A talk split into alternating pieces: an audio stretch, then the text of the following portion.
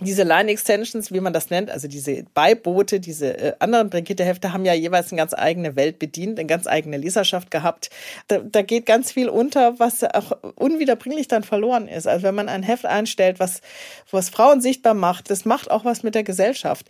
Da geht man an den Kiosk und da fehlen einfach diese ganzen Hefte. Dora Held trifft. Ein Podcast von DTV Audio. Liebe Podcast-Freunde, wir reden heute über ganz viele verschiedene Themen. Unter anderem lesen Frauen anders. Wo bekommt man Anregungen für das, was Frauen lesen sollen? Was ist eigentlich mit dem blöden Begriff Frauenliteratur gemeint? Wofür sind Literaturpreise da? Wie moderiert man eine Lesung? Und braucht die Frau oder der Mann Zeitschriften? Und über all das habe ich jemanden eingeladen, der sich mit all diesen Dingen auskennt, Maike Schnitzler. Ich freue mich, dass du da bist. Ja, vielen Dank für die Einladung. Du hast, ich fange mal an, ähm, wir kennen uns oder wir haben uns kennengelernt, weil wir beide in einer Jury sitzen, also in zwei verschiedenen Jurys. Ich bin in einer Vorjury äh, für den Debütantenpreis des Haberfront Festivals und du bist in der Hauptjury. Also du legst fest, was wir vorsortiert haben. Nicht nur du, sondern du und deine Kollegen. Die ganze Arbeit macht natürlich eigentlich ihr. Das kannst du ruhig so laut sagen. Wir machen die Arbeit und ihr macht die Kür und, und kürt dann nachher den Sieger.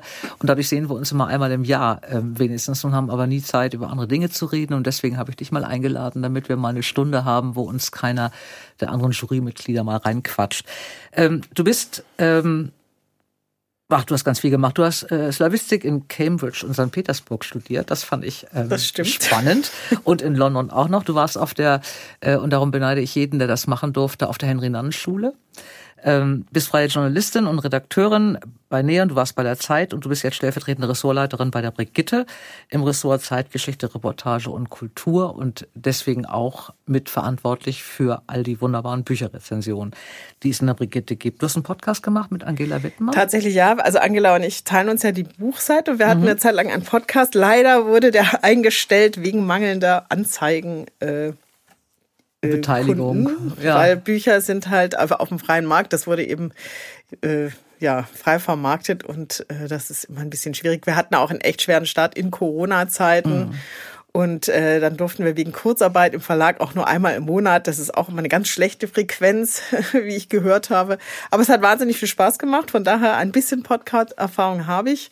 Ähm, das war eine ganz schöne Zeit. Mhm. Und du bist, also ich kenne dich seit Jahren, ähm, weil ich natürlich wie alle Frauen meiner Generation mit der Brigitte groß geworden bin und ich wollte mehrere Sachen mit dir besprechen heute. Unter anderem äh, ist die Brigitte ja immer für Autorinnen, äh, gerade für Autorinnen eigentlich seltsamerweise, obwohl ihr natürlich auch Autoren bespricht und männliche äh, Schriftsteller bespricht, auch interviewt. Aber es war immer so die, die ganz große Liga. Wenn man ein Buch in der Brigitte besprochen hatte, als Autorin, als Neuautorin, wenn es da eine Rezension gab von einem von euch, war man eigentlich durch.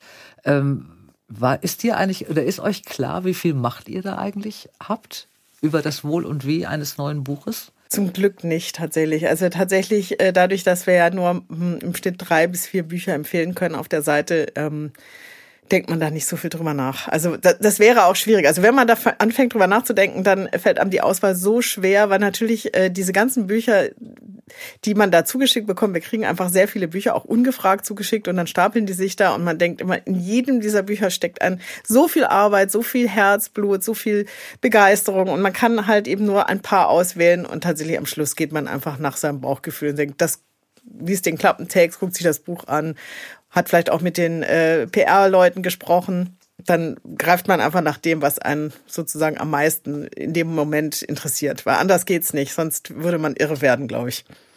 Es kann sich jetzt so eine Leserin jetzt nicht schwer oder nur schwer vorstellen, wie das eigentlich läuft, äh, die jetzt als Leserin die Brigitte liest und die Buchtipps sieht. Ähm, erzähl es mal, du hast schon gesagt, ihr bekommt eine ganze Menge zugeschickt, äh, ihr fordert euch sicherlich auch Dinge ab. Äh, oder stoßt auf irgendwas? Wie sucht ihr denn aus? Also aus diesem, also wenn man überlegt, welche Mengen da auch. Ja, es ist also wir, wir, wir haben ja Kontakt zu den Verlagen. Also es gibt äh, jeder Verlag hat ja Pressemenschen und die ähm, idealerweise ist man mit denen auch schon äh, lange bekannt. Also in meinem Fall wirklich gibt's Leute, die gehen jetzt in Ruhestand und die kenne ich aber schon seit 18 Jahren. Da tut's dann auch ein bisschen weh, wenn die gehen.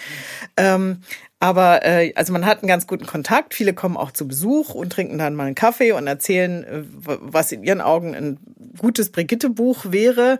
Aber das sind natürlich letztendlich viel mehr Bücher, als man dann letztendlich auswählen kann. Das stimmt. Also wir gucken aber auch selber durch die Vorschau und dann bestellt man auch mal was. Manchmal haben wir ja auch einen Schwerpunkt, ein Special. Dann mache ich fünf Familienromane. Dann gucke ich natürlich gezielt aber ähm, ja, so funktioniert das. Und dann kriegt man eben aber auch sehr viel unangeforderte Bücher einfach geschickt, weil halt viele Verlage sagen, also besser, es steht da rum und irgendjemand greift sich das, als, als wenn nicht. Aber es gibt natürlich auch Fälle, wo AutorInnen einfach anrufen und äh, mit dir reden wollen das ist dann immer ein bisschen schwierig, muss ich gestehen. Also ich, äh, äh ich habe mich da schon öfter drauf eingelassen, aber manchmal hat man auch das Gefühl, also manche verstehen dann halt nicht, wenn man dann irgendwann höflich sagt, nee, das ist jetzt nichts für mich, melden sich immer wieder. Aber ich hatte auch schon Fälle, also ich hatte eine Frau, Jetzt habe ich ihren Namen vergessen, leider ist Jahre her. Die war wirklich echt penetrant. Die hat mich die ganze Zeit angerufen. Irgendwann habe ich gesagt, okay, lese, ich lese jetzt dieses verdammte Buch. Und es war gar nicht so schlecht. Es hat mir ganz gut gefallen. Also von daher. Hast du es auch besprochen? Ich habe es dann auch besprochen. Die hat dann aber nochmal den Verlag gewechselt und das zweite Buch war auch noch mal sehr viel besser, aber ich weiß nicht genau, was aus ihr geworden ist. Ich muss jetzt noch mal nachschauen. Dann ist sie irgendwie von der Bildfläche verschwunden. Wahrscheinlich hat sie aufgehört. Aber es, es war interessant. Also die ging mir so auf die Nerven und ich so dachte, ey, ach, jetzt ruft die mich schon wieder an. Und dann dachte ich, okay, jetzt lese ich das Ding einfach mal. Und man wird dann auch mal positiv überrascht. Also so ist nicht. Aber insgesamt ist, äh, ist der, der Kontakt zu den Verlagen eigentlich das hauptsächliche Medium, durch das wir sozusagen unsere unsere Bücher dann aussuchen. Mhm. Jetzt äh, hast du gerade eben schon gesagt, es sagen Verlage auch, das Buch ist ja Brigitte tauglich. Ähm, da kommen wir zu diesem von mir wirklich ähm, ja manchmal irritiert angesehenen Begriff Frauenliteratur. Ähm, der, ich weiß, den gibt es, glaube ich, auch noch in Deutschland, diesen Begriff Frauenliteratur. Ja, es gibt ähm, den englischen Begriff Chicklit, der ist noch Ja, das schlimmer. ist ja nochmal was anderes. Der, der, der, ist ja hier übertragen worden. Also das benutzen ja. die Verlage ja auch schon. Das ist so, Chicklit ist im Intern, das sind für die jüngeren Frauen. So Frauenliteratur ist ja dieses insgesamt vermuste, ob es eine Frau geschrieben hat oder ob es eine Frau lesen soll oder ob eine Frau die Protagonistin ist, das ist ja nicht immer ganz eindeutig. Das ist ein ganz irgendwie. grauenhafter Ausdruck. Ich danke dir, genau, das meinte ich damit auch. Äh, was ist denn ein, ein Buch, was für die Brigitte tauglich ist? Also in dem Fall ähm, muss man sagen, also Brigitte tauglich, also das sind natürlich die Leute, die uns lange kennen. Also vielleicht nicht mal sehr, sehr Brigitte tauglich, sondern eher Maike oder Angela tauglich. In dem Fall, die kennen unsere Geschmäcker, die sind auch unterschiedlich. Angela hat andere Schwerpunkte als ich. Aber natürlich, also wir suchen schon eher nach Büchern, von denen wir uns natürlich, äh, ähm, ja, natürlich, das sollen A, natürlich gute Bücher sein, aber auch eine gewisse inhaltliche, also eine gesellschaftliche Debatte, die anstoßen oder die halt auch ähm, Frauen einfach äh, wohl denken, das inspiriert oder interessiert Frauen. Ähm, also dieses typische Frauenliteratur Zeug, das klingt jetzt total abwertend gemein, aber äh, es gibt, wir kriegen wahnsinnig viele Bücher. Wir haben so eine Wand, wo wir die mal aufgestellt haben von diesen, diesen Romanen, die halt alle so sehr ähnlich aufgemacht sind, wo man dann gar nicht mehr weiß, welcher Verlag, welches Buch, weil das sieht man immer so eine Frau von hinten, die gerade aufbricht, um in das Hotel Sacher zu gehen oder irgendwo in, äh, in ein Kaufhaus oder was immer sie dann da macht oder in ein Schloss. Und äh, von denen kriegen wir natürlich wahnsinnig viele geschickt und ähm, die haben es dann halt einfach etwas schwer. Wobei ich eben gar nicht sagen muss, die sind teilweise ja auch super geschrieben und sehr, sehr spannend. Nur die haben es immer dann ein bisschen schwer, weil, weil schon allein die Aufmachung, da denkt man sich, okay, nee, das ist so ein bisschen Massenware, da lässt man lieber die Finger von und guckt lieber so nach was anderem. Ich finde das auch ein bisschen schade. Das ist aber auch so ein typisch deutsches Phänomen, finde ich, wie diese Covergestaltung funktioniert. Das ist in anderen Ländern auch nicht unbedingt so. Aber das halt ähm, unterhaltende Literatur, die halt eben auf Gefühle abzielt, was wir eben auch unter Frauenliteratur verstehen, da gibt's auch echt gute Sachen. Nur leider gehen die dann halt bei uns ein bisschen unter, muss man sagen, weil man so ein bisschen allergisch reagiert und sagt, okay, ich, das will ich jetzt gerade nicht. Ähm, und man hat halt auch so wenig Platz. Manchmal ärgert's mich, weil ich denke, das ist auch irgendwie nicht ganz fair, weil ich weiß, sehr viele Autoren schreiben echt tolle Bücher. Dann kommt der Verlag und sagt, das muss aber so und so aufgemacht werden und wir wollen aber das und das Cover. Und in Wirklichkeit hatten die sich vielleicht auch was ganz anderes vorgestellt und dann landet das so in dieser Ecke. Ja, das ist echt schade. Aber nochmal zu dem Begriff Frauenliteratur. Es gibt ja dieses tolle Buch, hast du das gelesen von Nicole Seifert? Frauenliteratur. Also ich, das ist ein, kann ich jedem empfehlen. Super Leseempfehlung.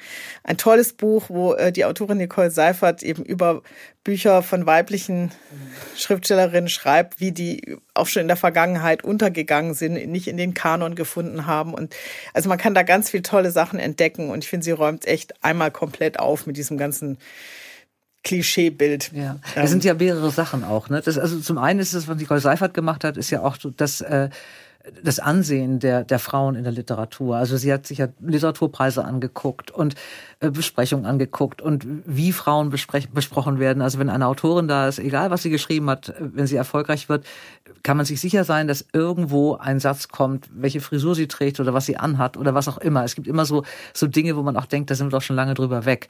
Und äh, das ist die eine Geschichte, wie sie, wie sie angesehen werden, wie sie, ähm, also ob es da wirklich eine Gleichberechtigung gibt, da ist sie ja der Meinung, nein, und ich auch. Also das ist natürlich ein großer Unterschied.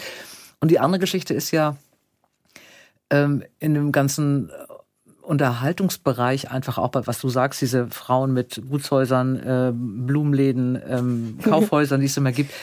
Das ist natürlich mal das Problem, wenn du eine Sache hast, die erfolgreich wird. Also irgendeine Autorin schreibt jetzt handwerklich gut und richtig mit Spannungsbögen und so, dass meine Mutter drei Bände an einem Wochenende durchfräst und das ist plötzlich erfolgreich, dann kann man sicher sein, dass mindestens zehn Verlage sagen, sowas suchen wir jetzt auch. Und das Problem, was dann irgendwann ist, ist, dass das Original verschwindet, auch neben den abgekupferten. Und das finde ich ja manchmal so ein bisschen schade. Ähm, ist dann die richtige Reaktion, das ist nicht nur deine Reaktion übrigens, dass man sagt, man guckt da gar nicht mehr rein, sondern es ist ja auch die Reaktion des Buchhandels dann zum Teil, dass sie sagen, oh nee, nicht schon wieder ein Gutshaus und nicht schon wieder ein Kaufhaus.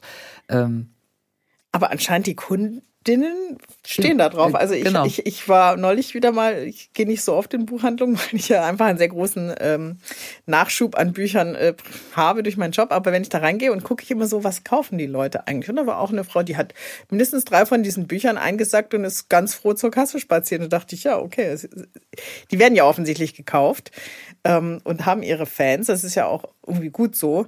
Nur ähm, ja tatsächlich in unserem Fall. Also wenn man eben so, so wenig Platz hat, leider können wir nicht so viele Bücher empfehlen, wie wir wollen. Und so viel kann man ja auch gar nicht lesen, wie man will. Da guckt man natürlich dann schon eher sehr genau drauf, äh, was man da jetzt äh, empfiehlt. Und natürlich auch, die, dass drei Bücher auf einer Seite sind, die jetzt ein bisschen unterschiedlich sind und auch nicht alle gleich oder äh, ein bisschen international gemischt. Und tatsächlich achte ich auch drauf, dass man halt auch manchmal kleinere Verlage berücksichtigt oder auch mal schaut, eben Debütantinnen, Leute, die es halt nicht ganz so leicht haben im Betrieb, dass man die auch irgendwie äh, berücksichtigen kann. An dieser Stelle machen wir einen kleinen Cut und holen uns einen Buchtipp vom literarischen Nerd Florian Valerius ab. Denn hier ist wieder meine Lieblingsrubrik Schlaflose Nächte. Lieber Florian, erzähl mal, womit verbringe ich meine nächste Nacht? Ich habe heute was ganz Besonderes für dich. Ich habe nämlich zwei schlaflose Nächte für dich. Ich habe nämlich ähm, ein Buch einerseits dabei, das in Deutschland 2018 erschienen ist. Und letzte Woche ist von eben jenem Buch die Fortsetzung erschienen, die man aber auch getrennt ohne den ersten Teil lesen könnte. Aber ich dachte, ich erzähle euch einfach kurz von beiden Büchern. Die Rede ist nämlich von ähm, Pulitzer-Preisträger Andrew Sean Queer. Und ich habe mir sagen lassen, er ist der erste Pulitzer-Preisträger, der auch witzig ist. Und das kann ich nur bestätigen. Der erste Band dieser Reihe, für den er auch den Preis bekommen hat, nennt sich Mr. Weniger, ist im S. Fischer Verlag erschienen. Und die Fortsetzung, die soeben erschienen ist, nennt sich Happy End, auch im S. Fischer Verlag erschienen. In beiden Teilen geht es jeweils um Mr. Weniger. Arthur Weniger ist ein mittelmäßiger Schriftsteller, mittelalt und hat irgendwie nur so mittelmäßig was im Leben erreicht. Als er von seiner großen Liebe verlassen wird, denkt er, scheiß der Hund drauf, ich mache jetzt mal eine Reise um die Welt. Er nimmt ein Angebot an, er landet in Marokko, in Berlin, in Japan, er lebt dabei allerlei skurrile Missgeschicke, weil er ist so ein absoluter Tollpatsch. Und ähm, das ist total witzig, das ist sehr satirisch auf den Literaturbetrieb. Aber warum mich dieses Buch so gecatcht hat, ist nämlich, dass dieser Mr. Weniger am Ende seiner Reise eines finden wird, nämlich sich selbst. Und er wird Selbstakzeptanz finden und er wird wertschätzen können, was er doch eigentlich für ein toller Mensch ist. Und in Happy End geht es dann zehn Jahre später weiter. Weniger ist immer noch, immer noch so ein bisschen mittelmäßig. Die Liebe tröpfelt so vor sich hin. Und diesmal reist er nicht um die ganze Welt, sondern diesmal nimmt er sich einen Camper einen Mops und reist damit durch die Südstaaten von Amerika. Und ähm, so witzig und skurril Mr. Weniger war, wird es jetzt im zweiten Teil dann auch wirklich etwas ernster und auch politischer. Der Autor selber ist mit einem Camper durch die Südstaaten gefahren. Wir erfahren sehr, sehr viel über das heutige Amerika, aber es ist trotzdem immer noch leichtfüßig, witzig und was fürs Herz. Ich bin absoluter Fan von Mr. Weniger und von N2 und äh, deswegen eine absolute Leseempfehlung für euch. Das ist an mir. Und dich. Äh, danke, das ist an mir auch vorbeigegangen. Ich habe den ersten Band ab und zu mal irgendwo liegen sehen, aber ich weiß auch nicht warum, äh, weil du es mir nicht gesagt hast, vermutlich. Mr. Weniger, der erste Band Happy End, der zweite Band, der Autor. Andrew Sean Queer. Äh, bei Fischer erschienen. Zwei genau. Bücher, zwei schlaflose Nächte oder vier schlaflose Nächte? Mindestens. Mindestens. Ich freue mich, Florian, auf dich ist Verlass. Ich danke dir sehr. Äh, bis ganz bald mal wieder und Grüße nach Trier. Danke. Tschüss. Danke dir. Und jetzt geht's weiter mit Maike Schnitzler. Wir haben uns ja kennengelernt, das habe ich schon eingangs gesagt, äh, in diesen beiden Jurys dieses Debütantenpreises. Ähm, das ist ja eine ähnliche Geschichte. Die Bücher werden ja von den Verlagen meistens eingereicht oder vorgestellt. Einige Sachen sucht, glaube ich, also sucht, denke ich, auch die Festivalleitung aus.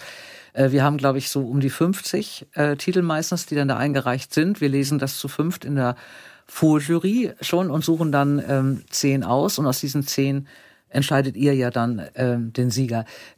Guckst du da anders drauf auf, auf äh, Debütanten, die ja auch ganz von also A nach B, es geht ja jedes Thema, es gibt ja da alle möglichen verschiedenen Genres, die da aufgemacht werden. Es gibt Männer, es gibt Frauen, es gibt verschiedene Nationalitäten, es gibt verschiedene Themen. Äh, gehst du da genauso ran, äh, als wenn du was aussuchst, was du besprechen willst in der Brigitte, oder ist das nochmal eine andere eine andere Lesart, die du da hast?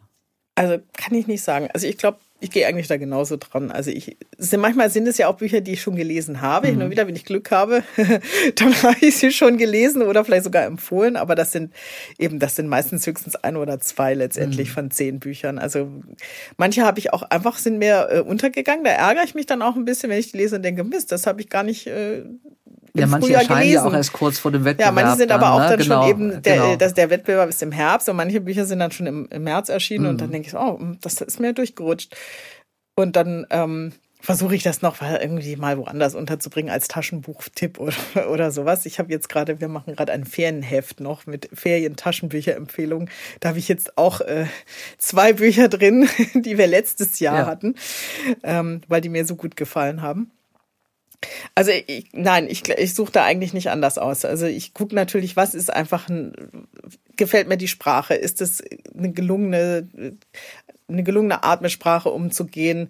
Äh, wie ist der Plot? Ähm, funktioniert der? Hat das eine gewisse Bedeutung? Ist es, geht es auch darüber hinaus? Über viele Debütanten schreiben ja schon ganz gerne einfach mal sehr viel über ihre eigenen Gefühle oder über irgendwelche autobiografischen Erlebnisse. Ähm, bringt das anderen Leuten da draußen etwas, das zu lesen, oder ist das jetzt eigentlich eher ein bisschen viel Selbstreflexion? Also das ist ja manchmal schon oft, mhm. gibt's ja auch oft, dass äh, Leute sehr über sich schreiben. Ja, das, das, kennen sie ja auch. Das ist ja immer, also wenn man schon anfängt zu schreiben, ist natürlich dann vielleicht immer so eine bekannte Geschichte, die einfache Geschichte oder so.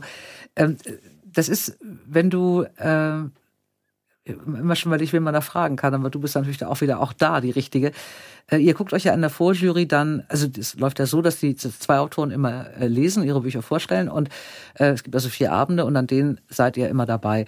Ähm, beeinflusst sich das in der Meinung eines Buches, äh, wenn der Autor oder die Autorin die auch noch sympathisch ist? Also da muss ich ganz offen sagen, natürlich beeinflusst einen das irgendwie. Also man guckt sich im Zweifelsfall die Leute ja vorher schon mal an. Also dafür ist man ja auch irgendwie Journalistin. Also man recherchiert ja vorher, man guckt mhm. sich auch schon, wenn man Glück hat, viele haben ja auch im Internet dann irgendwelche äh, Schnipsel, wo sie irgendwo auftreten. Aber natürlich der Auftritt ist schon auch äh, etwas, was einen gewissen Ausschlag gibt.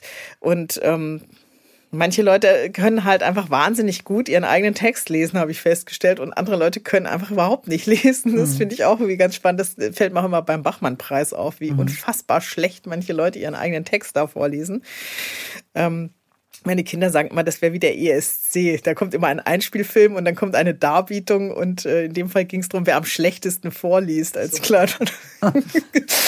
Aber es ist, äh, es macht schon was aus. Aber es ist nicht so viel, weil man hat eigentlich schon, wenn man in die Lesung geht, ein gewisses, ein gewisses Bild von den Büchern, die man am besten findet. Mhm. Also eigentlich letztendlich würde ich nicht sagen, dass das meine Meinung jetzt geändert hat, aber man ist nicht frei von Beeinflussung, muss ich sagen. Es mhm. gibt einfach Leute, die sitzen auf der Bühne und sind so begeistert und man merkt auch, die sind so begeistert von dem, was sie da tun. Und äh, also ich fand das besonders bemerkenswert hier bei Domenico Müllensiefen. Den hatten wir letztes Jahr, ein, ein, ein junger Mann, der äh, im Hauptberuf Elektriker ist und äh, ähm, eigentlich gerade Halle an der Saale mit äh, super Internet verkabelte. Genau, baute Glasfaserkabel. und dann irgendwie nur für die Lesung reinkam. Und ich fand das wirklich beeindruckend. Und der war so glücklich darüber, mhm. dass er jetzt diese Chance hatte und dass er die Welt sieht und dass er jetzt ein Amerika-Stipendium hatte. Und das reißt einen dann schon mit, mit mhm. wenn jemand da so auftritt. Das fand mhm. ich schon ähm, beeindruckend. Ja. Du machst ja auch Interviews mit Autoren, äh, jede Menge und auch relativ regelmäßig. Gab es äh, immer jemanden, den du dir immer gewünscht hast, mal kennenzulernen, weil du die Bücher toll fandst? Und den du dann schwer bekommen hast? Oder ist es eigentlich auch mehr so eine Zusammenarbeit mit den Verlagen, dass die sagen, Mensch, wir haben da und die ist gerade hier oder so? Das ist gemischt. Also manchmal gibt es ja einen Autor, dann hat der wirklich oder die, eine Autorin, ein neues Buch und dann sagt man, boah, das will ich jetzt unbedingt haben und dann hängt man sich rein. Aber wir hatten tatsächlich bei Brigitte, muss man echt sagen, ein großen, großes Privileg, dass uns die Leute schon angeboten werden. Man kennt ja die Menschen. Als ich relativ kurz bei Brigitte war, hatte ich ein großes Interview mit John Irving in, in seinem Haus in, ähm, wo waren das? Connecticut. Äh, irgendwo, also da an der Ostküste und ähm, da war ich schon sehr beeindruckt, weil John Irving hatte ich halt als Teenager schon gelesen und das, das war für mich ein Riesending. Mhm. Und ich habe, glaube ich, alle seine Bücher versucht nochmal vorzulesen. Das habe ich später nie wieder gemacht. Und äh, ich war wahnsinnig aufgeregt und es war auch eine große Reise und ich flog dahin und ich hatte vier Stunden in seinem Haus und seine Frau und wir haben alles fotografiert, von seinem Hund bis zu seinem Ringerstudio und er hat mir die ersten Sachen erzählt. Das war schon äh, wahnsinnig beeindruckend und ich muss sagen, das war auch so ein bisschen ein Traum, der natürlich in Erfüllung gegangen ist, weil das war ein Autor, der mich sehr geprägt hatte mhm. in, in, einer bestimmten Zeit in meinem Leben. Aber es gibt auch Autoren, da ist man dann wirklich sehr enttäuscht, wenn man sie trifft, leider. Es sind nicht alle gleichermaßen äh, nett. also meistens sind Autoren sehr nett, muss ich sagen. Aber es gibt auch immer mal wieder dazwischen welche, da ist man ein bisschen so, okay, äh, so hatte ich mir das jetzt nicht vorgestellt, aber das ist wirklich selten. Die meisten sind wirklich unglaublich äh, nett und lassen einen auch in ihr Leben. Ich bin, also gerade die angelsächsischen Autoren sind unglaublich unkompliziert. Ich war bei Leuten zu Hause, die haben mich da durch ihr Haus geführt, da waren die Betten ungemacht und die Klotür stand offen und das hat die überhaupt nicht gejuckt. Das fand ich schon eindrucksvoll.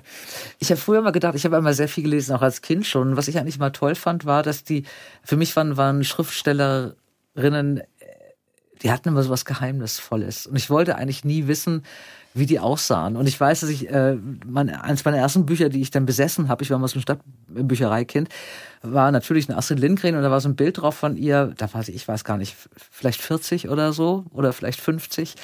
Ähm, und dann habe ich sie mal irgendwann als ich ganz jung war, war sie noch auf einer Buchmesse, als sie den Friedenspreis bekommen hat. Und da habe ich sie gesehen. Und da habe ich gedacht, das war schon toll, aber irgendwie hätte ich das lieber auf dieses Bild beschränkt in meinem ganzen Leben, so die ganze Zeit. Das finde ich spannend. Also das ist ja, ich habe mir früher auch die Autoren gar nicht vorgestellt, wenn ich die Bücher gelesen habe. Interessanterweise als junger Mensch hat mich das auch gar nicht so interessiert, was die jetzt so privat machen oder Ich wollte eigentlich gar nicht, dass es die gibt. Also ich habe immer eigentlich gedacht, die schreiben das ja nur für mich. Ich wollte gar nicht, dass die jetzt irgendwie in der Öffentlichkeit sind oder so. Das fand ich immer so ganz, ganz schräg. Wenn das und mir ist es ganz oft so gegangen, dass ich Bücher gelesen habe und dann die Autoren kennengelernt habe und so enttäuscht war, dass ich auch die Bücher irgendwie anschließend gar nicht mehr so mochte. Hast du das nie gehabt? Also ich kann ja vielleicht drüber sprechen, weil der, der Mann lebt nicht mehr. Also ich hatte wirklich äh, eine harte Woche mit Henning Mankel in Mosambik, der äh, dort ein ähm, beim Theater immer Stücke inszeniert hat. Die Hälfte des Jahres lebte er in Mosambik und hat da Theaterstücke inszeniert in Maputo, der Hauptstadt. Und das war schon echt hart. Ich fand ihn echt schlimm. Also er war einfach wirklich super schlecht gelaunt. Er fand es richtig blöd, dass wir da waren, obwohl er ja zugesagt hatte. Mhm. Und ähm, war der ganzen Sache ihr gegenüber halt einfach nicht gut eingestellt. Und das hat mich schon auch irgendwie geärgert, weil ich denke, wir fliegen den ganzen Weg nach Maputo und er ist äh, schlecht gelaunt. Das äh, hat mich sehr geärgert, weil ich fand seine Afrika-Romane, ich habe seine Krimis muss ich gestehen, nie gelesen. Ich habe alle nur seine Afrika-Romane gelesen, die fand ich bemerkenswert und wirklich sehr einfühlsam und sehr toll beobachtet und so. Aber danach hatte ich dann auch keine Lust mehr, hier einen Krimi von ihm zu lesen. ich habe echt abgeschlossen mit Henny Mankell. Also das, das hat mir dann echt gereicht. Also, wobei seine Frau, die lernte ich dann noch kennen, die kam dann dazu, die war fantastisch, wo ich so dachte, okay, wenn jemand eine so eine tolle Frau hat, die ihn offensichtlich liebt, dann kann er ja nicht so schlecht sein. Aber ich glaube, er hatte einfach eine schlechte Woche und war wahnsinnig äh, unhöflich. Und ähm, der Fotograf, der das eingetütet hatte, den hat er immer nur mit Hey du angesprochen und äh, ach, nee, alles daran war irgendwie falsch an der ganzen Erfahrung. Aber trotzdem, es war eine Erfahrung. Ich meine, ich war in Afrika, ich habe Henny Mankell beobachtet, wie er arbeitet, wie er mit Leuten redet. Ich durfte ja irgendwie immer hinter ihm herlaufen. Ich durfte nur nicht mit ihm sprechen die meiste Zeit. Es war schon eine interessante Sache, das mal erlebt zu haben. Von daher, also ich äh, bedauere nicht, dass ich da hingefahren bin, aber es, ich war, hatte danach einfach keinen Bedarf mehr an seinen Büchern. Nein, die wollte ich dann nicht mehr lesen. Das, das meinte ich, das habe ich mal auf Verlesen gehabt. Hast du auch mal genau das Gegenteil erlebt? Dass du von jemandem so gar nichts erwartet hast und der hat dich total geflasht? Ja, schwierig, weil eigentlich ähm, suche ich mir die Leute ja dann doch immer nach dem aus, was sie eigentlich auch, äh, was sie so machen. Und das muss mich ja schon vorher im Vorfeld irgendwie begeistern, weil sonst würde ich mich nicht reinhängen, die unbedingt treffen zu wollen. Obwohl, also lustigerweise, das ist mir nur einmal passiert, äh, da wo ich äh, artfremd äh, den Pop-Redakteur vertreten musste, der äh, im Urlaub war. Und dann äh, gab es einen tollen Exklusiv-Interview-Slot mit Ed Sheeran. Und ich wusste ungefähr so ungefähr, wer Ed Sheeran ist, aber das war's auch. Also ich wusste, er ist klein, rothaarig und erfolgreich und Engländer. Und danach war ich echt sehr angetan. Es war wirklich ein tolles Gespräch. Er war unglaublich nett, professionell und so. Und dann habe ich zum, mal, zum ersten Mal in meinem Leben angefangen, Ed Sheeran zu hören.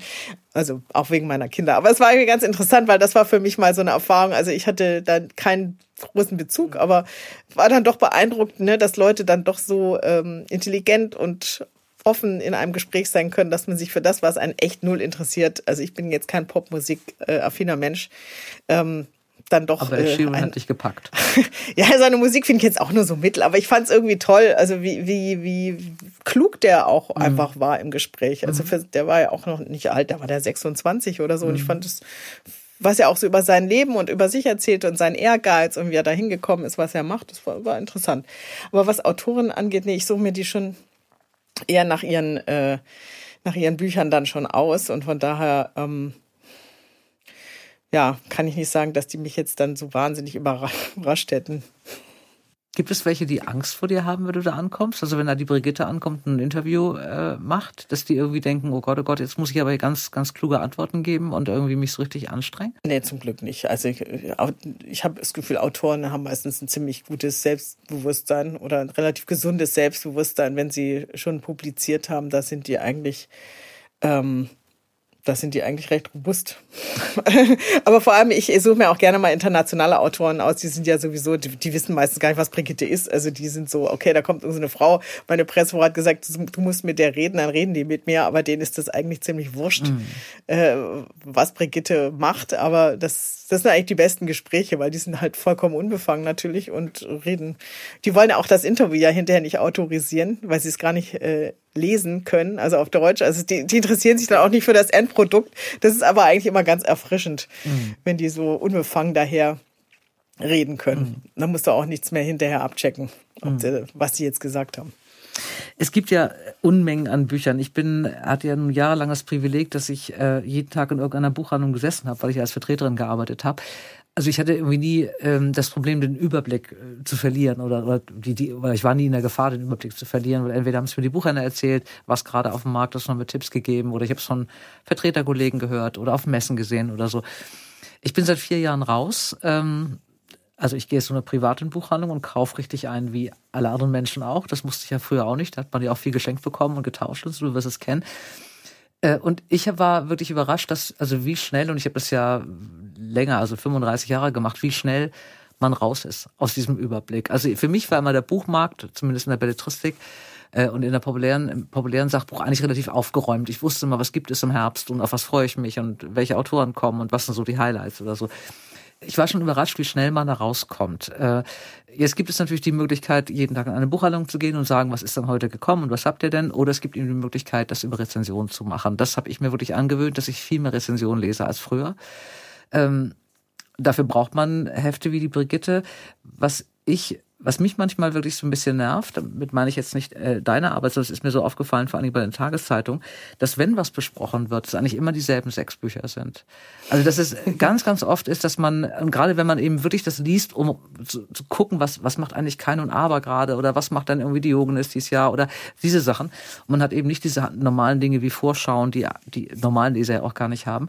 Es ist wahnsinnig schwer, äh, außerhalb von diesen zehn Kernbüchern, die die Journalisten dann immer abwechselnd besprechen, den Überblick zu haben. Fällt dir das auf? Ist, geht, dir das, geht euch das ähnlich? Oder es gibt schon einen bestimmten Hype immer bei manchen Büchern, habe ich den Eindruck, weil die halt auch, äh, was der, der Journalist ist ja sehr dankbar für ein Thema, was halt ähm, einfach zu erklären ist in der Rezension, was auf eine gesellschaftliche Debatte einzahlt.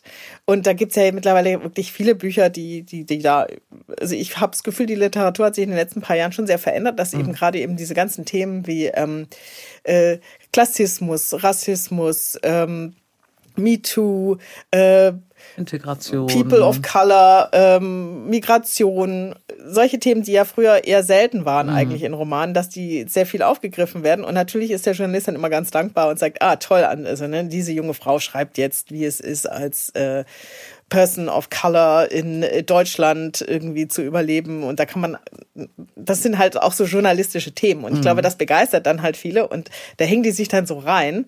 Ähm, und äh, das ist halt auch eine gute Geschichte, die man da erzählen kann in der Rezension. Deswegen wird das dann dankbar genommen. Mhm. Und natürlich möchte man ja auch ein bisschen dann so äh, rüberkommen, ich bin informiert, ich interessiere mhm. mich für äh, Debatten und so weiter. Also es ist natürlich auch eine gewisse, die journalistische Eitelkeit, die da auch noch mit reinspielt, glaube ich.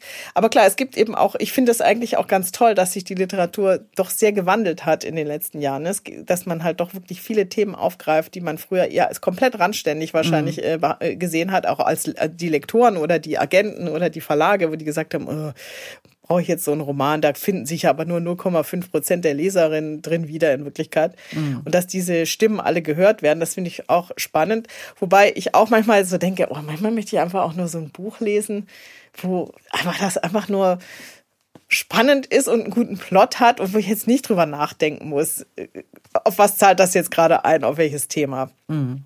Das geht mir auch so und ich bin mir immer auch nicht ganz sicher, ob dann ein befreundeter Agent hat äh, neulich gesagt, die erste Frage ist meistens ähm, nach dem Autor mittlerweile, nicht mehr nach der Geschichte. Mhm. Ne? Also ist der, keine Ahnung, ist er People of Color, ist er irgendwie, ähm, ist es, ist er, ist sie lesbisch, ist er schwul, ist es irgendwie, äh, also es muss all das vorkommen eigentlich, bevor es dann um die Geschichte geht. Und das, das ist bei den Verlagen im Moment mit einer großen Empfindlichkeit, mit einer, oder einer großen Sensibilität natürlich auch gemacht, was ja auch richtig ist.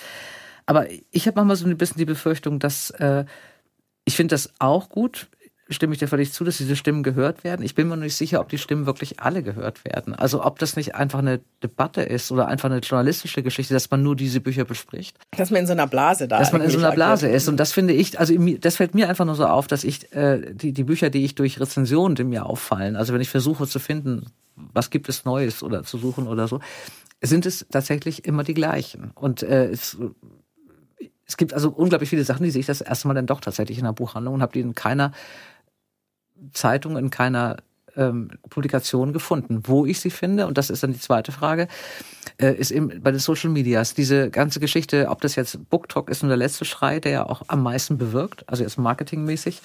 Ähm, wie siehst du das? Ist das eine Geschichte, da braucht man ja keine journalistische Finesse mehr bei diesen Geschichten. Da brauchst du ein, ein Handy und zwei Minuten Zeit und einen bunten Hintergrund oder so. Wie verändert, wie wird das den Buchmarkt verändern? Was glaubst du? Glaube, das hat den Buchmarkt bereits schon ziemlich verändert. Also äh, ich bin schon beeindruckt teilweise von diesen, äh, es gibt ja jetzt auch schon ganze Abteilungen, wo eben diese Bücher, die haben ja auch einen ganz bestimmten Look, mhm. weil die müssen ja dann auch in diese bunte Bücherwand passen und, äh, und so weiter, dass die, ähm, und die verkaufen sich einfach wahnsinnig gut. Das ist eine riesige Macht im, im Buchmarkt. Aber ich glaube, dass die Verlage nach wie vor, die setzen ja immer auf so eine Mischung. Ne? Man hat eben diese Papppferde im Stall, die viel Geld einbringen und dann kann man sich ja auch leisten, den ähm, den äh, unbekannten Autoren mit irgendwelchen schwierigen Themen zu verlegen. Aber äh, ja, das hat den Buchmarkt natürlich verändert, obwohl, wie gesagt, es gab ja früher auch immer diese Wahnsinnszeller, die immer so, auch so ein bisschen belächelt wurden vom Feuilleton. Ich weiß noch in meiner Jugend, so die Nebel von Avalon. Alle haben es gelesen, es verkaufte sich wie blöd, alle haben es belächelt. Oder der Eiler und der Clan der Bären, fragen mich nicht, die Säulen der Welt, ich weiß, all diese Dinger, die gab es früher Zeit, auch ja. schon. Und äh, der Midi-Kurs, die Leute fanden das immer so ein bisschen, na ja, okay, es ist halt so ein Bestseller, ne? Aber äh, diese Mischung hat ja immer schon funktioniert und ähm, es ist halt jetzt das Marketing ist ein bisschen hat sich verändert, aber letztendlich man, ja, ich glaube, ähm, es ist eigentlich ja auch gut, dass es diese Bücher gibt, weil wie gesagt, die finanzieren die anderen Bücher mit. Ja, das gab's immer schon, aber ich finde, es ist nochmal eine andere, eine andere ähm, Geschwindigkeit reingekommen. Also ich kann mich erinnern, das ist, wir haben dieselbe Zeit. Ich habe damals ja meine Lehre gemacht und als ich damals, da war ich war schon nach meiner Lehre, da war ich vielleicht keine Ahnung vier Jahre schon im Buchhandel ähm, und ich habe in einer Buchhandlung gelernt in einem sehr konservativen Umfeld. Bonn, Bad Godesberg war eine Bundeshauptstadt, da wurde wirklich Literatur verkauft. Da wurde auch nicht über Geld geredet, da wurden Bücher empfohlen oder so. Ähm, das war alles sehr, sehr hochprofessionell natürlich, aber es war auch ein sehr intellektuelles Publikum und auch ein altes. Und äh, ich kann mich erinnern, dass es dann damals damals erschien Bette Mahmoudi, nicht ohne meine Tochter. Und es war, also es war, ich weiß, vielleicht kennst du auch eine, die Geschichte einer in einer Kindesentführung, auch mal verfilmt worden, später mit Sally äh, wie hieß sie? Sally Field. Sally Field, genau. Ähm, ein schlimmes Buch eigentlich, also stilistisch. Es war wirklich Tränendrüsen und es troff. Äh, aber alle Frauen, also so Frauen um die 40, haben das alle gelesen. Was ich damals eine Sensation fand, war, dass dieses Buch damals erschien bei Bastalübbe und Bastalübbe war damals viel kleiner als heute und wurde eher so als Heftchenverlag belächelt. Und in der Buchhandlung hatte ich damals eine Chefin, da wurde man, man bekam also wirklich keinen Fuß auf dem Boden, wenn man als Lehrling mal mit so einem Leseexemplar aus diesem ähm, Verlag erwischt wurde, dass man so einen Schund las. Irgendwie, das war, wurde verkauft, aber nur wenn es sein muss. So für Tante Ilse. Wenn dann jemand kam und sagte, meine Tante Ilse wird 50, ich brauche ein Buch. Und dann erschien Silbette Mahmoudi und die Leute kamen wirklich reihenweise in die Buchhandlung. Und zwar alles Frauen, die vorher nicht gelesen haben. Also ich war mir sicher und haben dieses Buch gekauft. Und die haben damals ja, glaube ich, im ersten Jahr eine Million verkauft. Das war ein riesen Erfolg. Und da weiß ich noch, dass irgendwann meine Chefin neben mir stand und es kam eine Frau rein, guckte sich etwas unsicher um und meine Chefin guckte mich an und sagte zu mir, Sie können gleich hingehen und der, Bette, und der eine Bette Mahmoudi rausholen das will die. Und die wollte das. Und da habe ich mich damals wahnsinnig geärgert, weil ich dachte, diese Arroganz, mit der man auf diese Leserin guckt, weil die ein Buch liest, was man als Chefin einer Buchhandlung irgendwie einfach doof findet, das fand ich schon wirklich irre. Aber ich glaube, dass diese Bücher damals wirklich eine ganze Generation von Frauen zum Lesen gebracht haben. Meine Mutter gehörte zum Beispiel dazu, die hat jahrelang nicht gelesen und die fing damit wieder an. Und dann kamen eben die Päpstin und Nebel von. Also es war dann die ganze Zeit diese richtige Unterhaltungs populäre Unterhaltungsliteratur, die dann richtig ging. Ähm, das hat sich aber über so eine ganze Zeit entwickelt. Ich finde, diese TikTok-Geschichte ist jetzt so eine Sache, die innerhalb ganz kurzer Zeit losgerast ist, dass die Bücher, und das sehe ich so ein bisschen jetzt von außen, weil ich eben noch nicht jeden Tag was zugeschickt bekomme, diese Bücher, die, die Optik dieser Bücher sich auch innerhalb eines halben Jahres verändert haben. Auf einmal ist alles rosa und hat auch noch einen gelben Buchblock in der ersten Auflage oder einen hellblauen oder so, damit es eben ins Regal passt. Und auf einmal lesen da junge Mädchen oder junge Frauen, die auch lange nicht gelesen haben. Ja, ich sehe das ein bisschen zweischneidig, muss ich gestehen. Also ich finde es toll, dass Leute lesen. Ich finde alles, was Leute zum Lesen bringt, per se erstmal eine super Idee. Aber tatsächlich, äh, es gab mal einen Artikel von nicht so langer Zeit, auch glaube ich in der Süddeutschen, von einer Kollegin, die sich diese Inhalte mal angeguckt hat von diesen Büchern. Und da ist man mal ein bisschen erschüttert auch teilweise, weil das sind halt sehr viele so Liebesgeschichten. Mhm.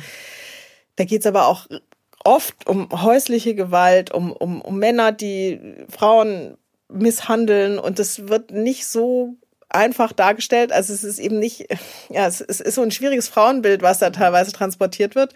Und äh, das finde ich schade natürlich, ne, weil, weil das sind junge Frauen und die lesen sowas und dann ähm, ist das aber auch irgendwie okay, wenn der der Mann sie jetzt nicht so gut behandelt oder so. Also das finde ich nicht, nicht in Ordnung. Aber ähm, von daher, das finde ich schwierig daran, aber an sich lesen ist, ist eine tolle Sache und ich hoffe, also ich habe eigentlich viel Vertrauen in die jungen Frauen von heute. Die sind ja eigentlich eine tolle, selbstbewusste Generation, dass das jetzt äh, an denen abprallt. Aber so, also inhaltlich gesehen sind diese Bücher teilweise ein bisschen grenzwertig. Das finde ich schade. Aber anscheinend ist das halt etwas, was die in eine andere Welt entführt und das ist per se wird halt gerade auch viel gewünscht. Und Romantik ist halt auch ein ganz großes Thema bei den jüngeren Frauen und ähm, aber wie romantisch das letztendlich ist, weiß ich nicht. Für unsere Geschmäcker vielleicht eher nicht. Das stimmt, wobei ich mich auch noch erinnern konnte, dass eine Freundin damals auch, ähm, also diese Reihe, der die Mamudi erschienen war, die haben wir dann alle möglichen Sachen, das waren immer so Schicksals ähm, Begebenheiten. Also irgendein Mann, der keine Ahnung, eine schwere Krankheit kriegte oder die Frau starb oder es wurde irgendwie, er hat einen Unfall verursacht oder so. Und da hat diese Freundin von mir mal, die das auch las und ich war auch völlig entsetzt, weil das war wirklich zum Teil richtig schlimm. Und hat sie zu mir gesagt, im Moment habe ich so schlechte Laune, es geht mir bei jedem Buch besser, bei dem es dem Protagonisten schlechter geht als mir. Das fand ich irgendwie auch so eine Aussage. Diese jungen Frauen, die das jetzt heute lesen, wo du sagst, das Frauenbild stimmt irgendwie nicht äh, und das gefällt dir nicht. Ist das ein Eskapismus oder blenden die das aus oder lesen die einfach sowas weil es mit ihrem Leben so hoffentlich mal gar nichts zu tun hat? Ich glaube wahrscheinlich. Es ist auch so ein wahrscheinlich ein latenter Grusel, der da damit spielt. Mm. Das hat man ja auch früher gerne mal gemacht, sich irgendwelche Bücher reingezogen, wo man sich so ein bisschen gegruselt hat und dachte, okay, uh, so könnte es auch sein, aber zum Glück ist es bei mir eben nicht so. Also das spielt wahrscheinlich auch noch eine Rolle. Aber es ist, es, ich finde es einfach so ein bisschen schräg. Aber ich, ich kann das auch, ich habe nicht so viele von diesen Büchern gelesen, muss ich sagen. Deswegen will ich mir da überhaupt kein Urteil anmaßen. Aber per se lesen, finde ich, ist eine tolle Sache. Alles, was die Leute mal analog tun, ist in meinen Augen äh, durchaus wichtig. Und wenn die Mädchen zwei Minuten TikTok gucken und danach drei Stunden sich mit einem Buch beschäftigen, ist schon echt viel gewonnen, würde mhm. ich mal sagen. Mhm. Und sie können wieder länger, haben wieder eine, eine längere Aufmerksamkeitsspanne, was ja im Moment auch, glaube ich, ein Problem ist bei jungen Leuten. Das erlebe ich in meinem Bekanntenkreis. Das erlebe ich auch bei meinen Kindern schon. Also, ja. TikTok ist der Feind, sagte neulich eine Mutter zu mir. Wo ich sage, ja. ja. Das also, wird natürlich auch so vereinfacht. Ne? Auf diese, diese kurze Zeit runtergebrochen sind auch viele Dinge so wirklich runtergebrochen in diese drei, drei Minuten oder zwei Minuten oder so. Und wenn das dann die Information bleibt, die die haben, wird das, glaube ich, schon gefährlich.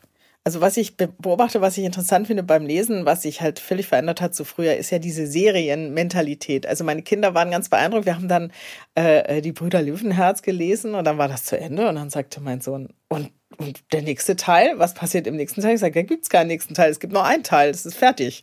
Das fanden die völlig verrückt. Die Vorstellung, dass es ein Buch gibt, von dem es nur ein Band gibt, das war denen gar nicht klar. Weil alles, was jetzt für Kinder oder auch ist ja auch bei Erwachsenen so, hat einen wahnsinnigen Seriencharakter. Die Leute wollen ja immer noch einen Teil und nochmal und nochmal. Das, äh, das konnten die gar nicht verstehen. Dass es das gibt. Dass Astrid Lindgren da jetzt noch ein Buch geschrieben ja, hat. Ja, das habe ich, ich früher, ich habe aber als Kind, das ist, glaube ich, also ich habe so gelernt, ich habe äh, alles, was äh, Dolly und Honey und Nanny und äh, TKKG und die drei Fragezeichen, also ich habe am liebsten Dinge angefangen, von denen ich wusste, es kommen noch 20. Das war mein größtes, weil bei mir war wirklich immer die Angst, wenn ich was ganz toll finde und dann geht es nicht weiter. Das hat mich immer fertig gemacht als Kind. Ich habe mich durch alle Reihen gefräst, also alles. Und ich weiß, dass ich Erich Kästner gelesen habe, weil da war ich immer so froh, dass sie sich so, die ähnelten sich so, die Umschläge. Die sahen zumindest gleich aus, auch wenn ich immer enttäuscht war, dass das doppelte Lottchen tatsächlich bei Emil nicht auftauchte oder so, in der Hoffnung, es kommt vielleicht doch nochmal. Doch ich bin ein großer Fan von, von Serien. Das ist, erklärt für mich aber eben auch diese Geschichte, was wir vorhin sagten, eingangs. Äh, es gibt diese Gutshäuser und Blumenläden und, und dann kommen immer andere. Ich glaube, das ist genau das. Man will eigentlich genau sowas haben, nochmal was man da vorher schon mochte. Ich glaube, auch als Autorin hat man heutzutage viel mehr Erfolg, wenn man sagt, das ist der Beginn einer großen Saga, mindestens drei Teile, besser fünf. Also gibt's ja auch ganz oft, ne? So, dass äh, sehr erfolgreiche Bücher eigentlich mindestens als Trilogie ähm, angelegt das sind. Das ist aber auch oft das Marketing der Verlage, ne? dass sie einfach sagen, so es muss dann auch, die Figur muss dann auch über drei Bände reichen oder so. Ne? Das also ich habe es nur mal zufällig gemacht. Ich hätte das, ich hätte es nie anfangen wollen. Mich hätte das, glaube ich, auch immer, wenn ich es gewusst hätte, dass es von irgendwas mal drei Bände gibt, hätte es mich gedrückt, muss ich sagen. Also ich hätte auch irgendwie immer die Angst, ich verliere da mal eine Figur aus dem Kopf auf dem Weg dahin oder so. Das wäre nicht meins gewesen. Diese Langfristigkeit finde ich auch disziplinmäßig bewundernswert, dass jemand sagt, ich von vornherein, ich schreibe jetzt hier 1500 Seiten ich finde es so. überhaupt disziplinmäßig bewundernswert, dass irgendjemand Bücher schreibt, muss ich gestehen. Ich beschäftige mich ja wirklich sehr, sehr viel mit Büchern, aber die Vorstellung, selber eins zu schreiben, ist mir, hat sich bisher mir nicht aufgedrängt. Also ich weiß, dass viele Journalistinnen Bücher schreiben, oder auch Romane. Also ich kenne viele Kolleginnen, die das machen ähm, keine Ahnung, ich, ich, ich würde, glaube ich, nach einer oder drei Seiten würde ich dann schon wieder alles umschreiben, verzweifeln, wegschmeißen. Es würde meinen Anspruch nicht genügen. Ich Aber das, das ist der Punkt, glaube ich, ne? es würde den Anspruch nicht genügen. Ich glaube, weil wenn man jahrelang Rezensionen geschrieben hat, hat man eben bestimmte Ansprüche an einen Text. Und den kann man, glaube ich, selber überhaupt nie erfüllen. Also Egal wie gut man ist. Also das, das kann sein, dass jemand anders sagt, das ist doch super. Und du sagst aber, das ist doch furchtbar. Ja, es also, ist eine absolute Berufskrankheit. Aber von daher ist aber ich habe, glaube ich, zum Glück nie den Respekt verloren vor den Autoren. Also ich lese jedes Buch mit Respekt. Ich lese auch jedes Buch fertig. Und selbst wenn ich es richtig doof finde, ich breche eigentlich nie ein Buch ab. Also ich, zu, ich gebe mir das bis zum Schluss. Okay, wenn es vielleicht so 1000 Seiten hat und ich stelle fest, nach 100 das ist einfach kompletter Blödsinn, dann. Aber normalerweise versuche ich wirklich bis zum Schluss dran zu bleiben, weil auch wenn man, ich habe auch schon Bücher gehabt, da, da liest man die, die findet man eigentlich ganz super und im letzten Drittel kippt das Ganze und man ärgert sich wahnsinnig und denkt, was für ein dummes Ende oder es, die ganze Entwicklung ist blöd. Und das möchte man dann ja auch nicht empfohlen haben, mhm. nur weil man sich dann, äh, weil man nur einen kleinen winzigen Text schreibt. Leider haben wir ja nicht sehr viel Platz in so einer auf so einer Magazinseite. Ähm, man will nicht ein Buch empfohlen haben, bevor man es wirklich wirklich gelesen mhm. hat. Also ähm, von daher ja, mir fällt es ganz schwer, schwer, das abzubrechen. Mein Mann lacht da immer drüber, weil er sagt. Aber das ist auch ein Anspruch, den du da an dich selber hast, den ich auch bewundernswert finde. Also ich sage es, ich behaupte es jetzt einfach mal. Ich behaupte, dass das äh, mindestens die Hälfte der Journalisten, die Bücher besprechen, die Bücher nicht zu Ende lesen. Bin ich mir ziemlich sicher. Also ich glaube das auch. Ja, einige, es ist, ich ist ja auch ein Zeitfaktor natürlich, der da eine große Rolle spielt. Aber ich denke immer, es ist, es ist eigentlich äh, respektlos gegenüber dem Autor und dem ganzen Werk gegenüber. Also man kann ja, also ich verstehe, wenn Leute Bücher verwerfen und sagen, ich habe 50 Seiten gelesen, das fand ich jetzt einfach blöd, weg. Ne? aber das, das mache ich nicht öffentlich. Ich das, aber aber ähm, ein Buch zu besprechen, was man nicht gelesen hat, finde ich echt riskant, weil Bücher sich eben sehr dynamisch entwickeln und gerade am Schluss, also ich hatte ein Buch, das gefiel mir so ganz gut, das war, da ging es so um, um äh, das Bauhaus und so weiter und am Schluss explodierte dieses Buch und äh, am, Ende versuchte der Autor alles zusammenzubringen, den Untergang der Wilhelm Gustloff, die, äh, den 11. September, die Protagonistin hätte eigentlich mit der Gustloff untergehen sollen, stirbt dann aber beim 11. September als 90-jährige Frau, also es war alles komplett irre. Also, und das Buch war bis dahin echt interessant und das Schicksal einer Frau, die im Bauhaus irgendwie tätig ist. Aber die auf den letzten 100 Metern wurde es komplett wahnsinnig. Und mhm. ich weiß auch nicht, was den Lektor da schon geritten hat, aber ähm, ja, dann habe ich gesagt, okay, guck, ein Glück habe ich das zu Ende gelesen, weil das hätte ich echt nicht empfehlen können. Das mhm. war einfach komplett irre am Schluss. Ihr verreist ja nichts, ihr empfehlt ja nur, ne? Das ist ja wirklich eine Geschichte, die ähm, oder Nein, die Brigitte macht immer eine Empfehlung. Also wir machen tatsächlich fast immer Empfehlungen. Also hin und wieder, wenn es jetzt ein Autor ist auf, oder eine Autorin, auf deren Buch man jetzt dringend gewartet hat, also mhm. ähm, dann kann man auch mal schreiben, habe ich jetzt gelesen, war jetzt leider nicht so gut, wie ich mhm. dachte. Oder also das, das tun wir aber nicht sehr oft, weil der Platz eben so begrenzt ist und man denkt sich, die Leserin möchte irgendwie schon auch eine, einen gewissen Service und will nicht wissen, was sie jetzt lesen soll und nicht, was sie nicht lesen soll. Mhm. Aber wie gesagt, wenn jetzt ein, ein wirklich jemand, auf den man dringend gewartet hat. Also sagen wir mal, Mariana Lieke schreibt einen neuen Roman und der ist jetzt was ich nicht glaube, also liebe Mariana. Was ich auch nicht für möglich halte, dass der Aber wenn das jetzt aus irgendwelchen Gründen völlig in die Grütze gegangen wäre, könnte man vielleicht sagen, okay, das äh, schade, wir haben jetzt so und so viele Jahre auf diesen Roman gewartet, äh, war jetzt leider nicht so, wie wir dachten, es war jetzt nicht so gut. Das würde man vielleicht tun. Oder wenn es jetzt wirklich ein, ja, eine ganz berühmte Person ist. Aber äh, normalerweise machen wir das nicht. Aber tatsächlich, ähm, ich hin und wieder würde ich mich ja mal freuen, wenn ich das tun dürfte, weil äh, es, es macht ja natürlich auch mal Spaß, ein Buch, äh, was man nicht mochte, zu besprechen und zu sagen, was man daran nicht mochte. Es ist, glaube ich, bereitet ja vielen Kritikerinnen äh, große Freude und die ähm, kann ich jetzt leider leider nicht so ausleben, dieses Element. Also manchmal hätte ich da auch Lust drauf, aber das machen wir halt einfach nicht. Dafür ist der Platz leider zu begrenzt. Gibt es dann Bücher, über die du dich richtig ärgerst? Die du zugeschickt bekommst, die du dir vielleicht auch vorgenommen hast zu besprechen und dann kommt was und du bist richtig ärgerlich? Mm. Ja, interessante Frage. Es passiert nicht so oft, muss ich gestehen. Aber ähm, also ich, äh, ja, es gibt ein paar Autoren, da weiß ich, also wenn ich da reingucke, da, da, das, das wird nicht klappen. Aber ähm, ich suche mir ja die Bücher eben vorher schon aus. Von daher, äh, nee, kann ich sagen, dass das so oft passiert. Also ich habe echt ein Problem mittlerweile, das merke ich schon, wenn es so wahnsinnig klischeehaft wird. Also gerade wenn Frauen so klischeehaft dargestellt werden mhm. oder so, das, das, ärgert mich dann schon, weil ich so denke, also so muss man heutzutage mhm. echt nicht mehr schreiben. Und es gibt schon so ein paar Autoren, also männliche Autoren über 70, wo man sich so, oder über, über eine bestimmte Altersgrenze, die haben die schreiben immer noch immer das gleiche Buch gefühlt seit 40 Jahren und das ärgert mich dann schon so ein bisschen, aber die zu denen greife ich jetzt auch nicht instinktiv als erstes von daher. Zumal diese Bücher ja auch immer wieder bejubelt werden dann von anderen älteren Journalisten. Ja, das ist schon Dass es wieder der große Wurf ist. Und dann denkt man, das habe ich doch schon dreimal gelesen, mindestens oder so. Ja, es, man hat das Gefühl, es gibt mhm. einfach manche Männer, die schreiben immer das gleiche Buch und dann nochmal. Mhm. Aber äh, dafür gibt es anscheinend auch ein Publikum. Genauso wie für die Landhäuser und für die äh, Schokomanufakturen. Ja. Äh, äh, glaubst du, dass Frauen anders lesen? Ähm, das glaube ich eigentlich nicht. Also ich glaube, Frauen lesen nicht anders als Männer, aber ähm, ich glaube, dass ähm, Frauen mehr lesen insgesamt als Männer. Mhm. Also äh, einfach der Konsum ist, glaube ich, deutlich höher von Büchern äh, bei Frauen und ähm, die sind ähm, ja, die sind nicht so leicht hinters Licht zu führen. Das, also gerade wenn wir über die, die, was wir gerade besprochen haben, das ewige gleiche Buch, was irgendein Mann schreibt, das würde Frauen mehr auffallen als Männern. Also ich glaube, dass Frauen dadurch, dass sie einfach mehr Erfahrung mit Literatur haben und vielleicht auch mehr Bücher gelesen haben, nicht so einfach zu täuschen sind. Also sie sind die anspruchsvolleren Leserinnen, würde ich vielleicht sagen, mhm. in dem Fall. Mhm. Weil sie einfach auch mehr Erfahrung haben, ganz oft. Mhm. Du moderierst ja auch ähm, Veranstaltungen, ähm, auch Autorenveranstaltungen.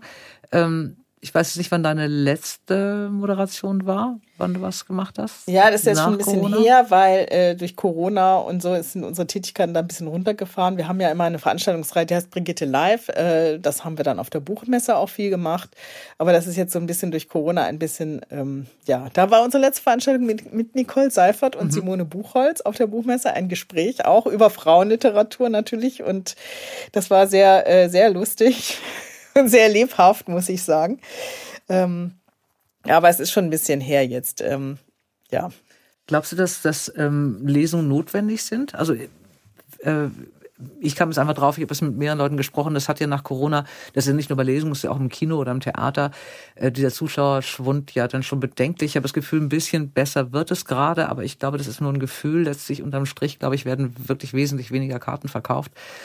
Ähm, ist es wichtig für Autoren, weil ich weiß, was uns auch zukünftige Autoren, Autoren und Autorinnen zuhören, ist es wichtig, unter, unter Leute zu gehen? Äh, ist es wichtig, Lesungen zu machen oder reicht da so ein Instagram-Account oder ein Facebook-Account? Ich glaube, Lesungen du? sind wahnsinnig wichtig. Also die Autorinnen, die ich persönlich kenne in meinem Umfeld, die verdienen auch ihr Geld vor allem mit den Lesungen. Also Leute, geht zu Lesungen, sonst gibt es bald keine Autoren mehr. Ich glaube, das ist eine der Haupteinnahmequellen für viele Leute. Mhm. Die verdienen mit den Büchern, mit Büchern an sich verdient man nämlich gar nicht so viel Geld wenn man jetzt nicht der super Bestseller-Autor mhm. oder Autorin ist.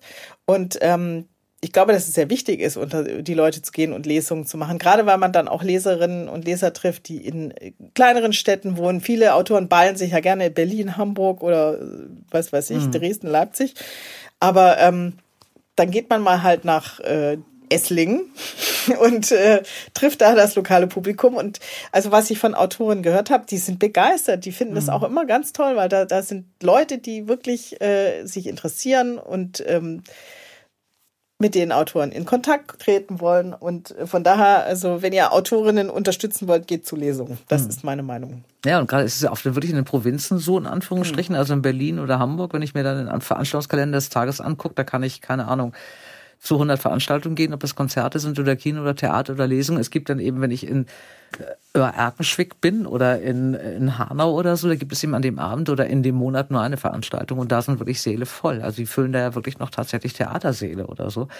Ähm, auf den Dörfern. Und das ist dann schon wirklich auch eine unmittelbare Geschichte mit den Lesern dann zusammenzukommen. Das finde ich irgendwie auch wichtig. Ich finde es immer nur wirklich schwierig, dass es so, so nachgelassen hat, dass die Leute das so ein bisschen verlernt haben, zur Lesung zu gehen. Ja, es ist nur diese diese nach pandemische Jahre, Faulheit, ja. weil man ja irgendwie mit dem Netflix-Account auf dem Sofa äh, gegammelt hat. Hm. Also ähm, das geht mir auch nicht anders, muss ich gestehen. Ich bin, äh, ich gehe jetzt tatsächlich, dadurch, dass ich ja beruflich auch viel mit Büchern zu tun habe, auch nicht ständig zu irgendwelchen Lesungen. Hm. Und bin dann wieder immer ganz beeindruckt, wenn ich es dann tue, dass es doch einfach eine andere Qualität hat, hm. als wenn man nur ähm, den Instagram-Account des äh, jeweiligen Menschen angeguckt hat. Mit Filter und geschönt. Ähm, wir müssen über Gruner und Jahr reden, die man, äh, ich finde es schwierig, diese Zukunft kulturell zu planen ohne Print. Ich halte das eigentlich für, für ein großes Risiko. 23 Magazine bei Gruner und Jahr werden eingestampft, 13 sollen behalten werden, darunter die Brigitte. als Flaggschiff. Äh, es gab aber eigentlich sechs Hefte. Ihr hattet sechs Redaktionen. Es gab also die Brigitte, Brigitte Woman, Brigitte Mom, jetzt muss ich selber überlegen, du weißt es aus dem Kopf. Brigitte Wir, die Brigitte Frau Wir. ab 60, genau. Brigitte Leben, das ist ein Coaching-Magazin, es gab Brigitte Be Green, das ist ein Nachhaltigkeitsmagazin. Genau, und jetzt kommen wir genau an den Punkt, viele Leute haben mich das schon gefragt, warum überhaupt so viele Hefte? Die braucht ja jetzt keiner. Ich hatte lustigerweise auch, äh, Ecke Heidenreich schrieb mir, warum braucht es denn diese ganzen Line-Extensions reicht doch eine Brigitte. Und da war, ist vielleicht ganz gut, wenn da mal einer aufräumt, sagte sie. Und dann bin ich natürlich zur großen Form aufgelaufen und habe gesagt, liebe Ecke, ich sehe das anders. Und äh, ich erkläre das auch. Ähm, diese Line-Extensions, wie man das nennt, also diese Beiboote, diese äh, anderen Brigitte-Hefte haben ja jeweils eine ganz eigene Welt bedient, eine ganz eigene Leserschaft gehabt. Also das äh, Nachhaltigkeitsmagazin von Brigitte hat sich an junge Frauen gerichtet. Das waren mhm. Frauen, die überhaupt noch nie Hefte gekauft haben, sondern nur auf Instagram sind. Das war eigentlich, fand ich, eine Meisterleistung, die überhaupt dazu zu kriegen ein, ein gedrucktes Heft anzurühren. Mhm. Da wurde halt äh, sehr jung, sehr äh, offen über Nachhaltigkeit und wie man die lebt, in Mode, in, im, im, beim Essen und so weiter, Reisen, äh, wie, wie kann man das machen?